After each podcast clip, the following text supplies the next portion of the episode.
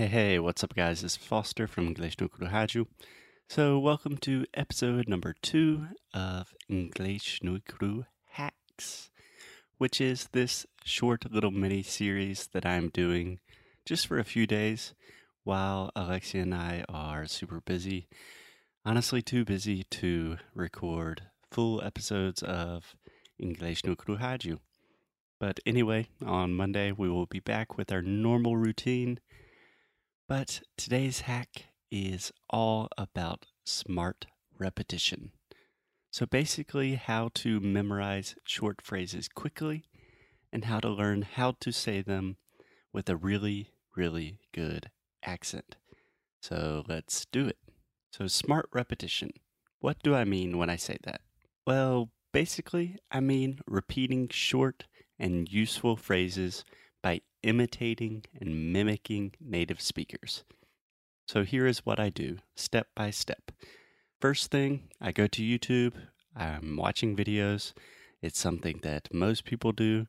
So I'm just on YouTube and I find a video that I like.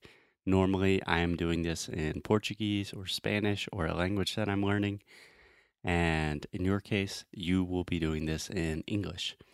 So I find a YouTube video that I like and then I go to yout.com. That is Y O U T.com. So Yout is just a site that lets you download audio versions of YouTube videos. And it is really cool because you can select small sections of the video and then isolate them. So I find a video, I copy and paste this video from YouTube. I put it into Yout. I find a really useful phrase, and then I download that section using yout.com. So, just to give you a little taste, a little idea of a real world example, I am going to do this live and see how it works. So, I'm going to use a video called The Gap. And this is a video by the king of all podcasters, the pioneer of podcasting, Ira Glass. If you do not know who Ira Glass is, you need to search for Ira Glass. Just give it a little Google. So, in this video, he talks about this gap or lacuna, maybe would be a good Portuguese translation. But there is a gap between where you are right now and where you want to be in the future. It's super inspiring. I recommend you watch the video. I write about it a lot on our blog. I will put all of those links in the show notes for this episode. Anyway, let's take a listen to a little part of the video. And at the start of the video, he says, Nobody um, tells this to beginners, and I really wish somebody had told me this. So let's take a listen nobody uh, tells people who are beginners. And I really wish somebody had told this to me. Nobody uh, tells people who are beginners. And I really wish somebody had told this to me.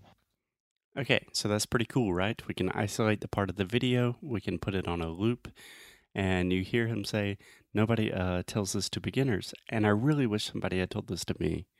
Nobody uh, tells this to beginners, and I really wish somebody had told this to me. But this is pretty fast. So on YouTube or pretty much on any device nowadays, you can slow down the speed, and that makes it a lot easier to repeat and memorize. So let's slow it down just a little bit.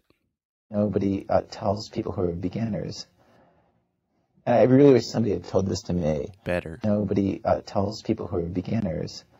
Nobody uh, tells this to people who are beginners.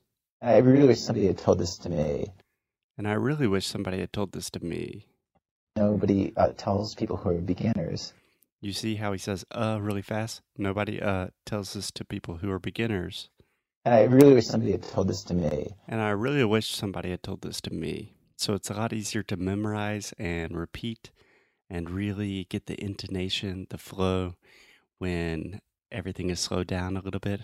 But just for fun, let's slow it down just a little bit more and see how it sounds nobody uh, tells people who are beginners. Nobody uh, tells people who are beginners. And I really wish somebody had told this to me. And I really wish somebody had told this to me. me.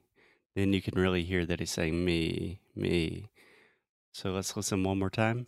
Nobody uh, tells people who are beginners.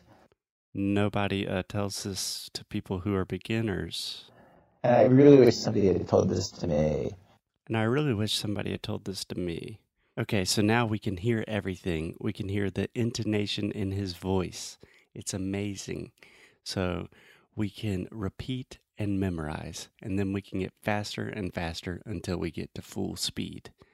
So, this is what I do almost every day. I take a short phrase in the morning and I start really slow. And then I will repeat this phrase during my day when I'm in the shower, walking my dog, whatever. I'm just saying, nobody uh, tells this to people who are beginners. And I really wish somebody had told this to me.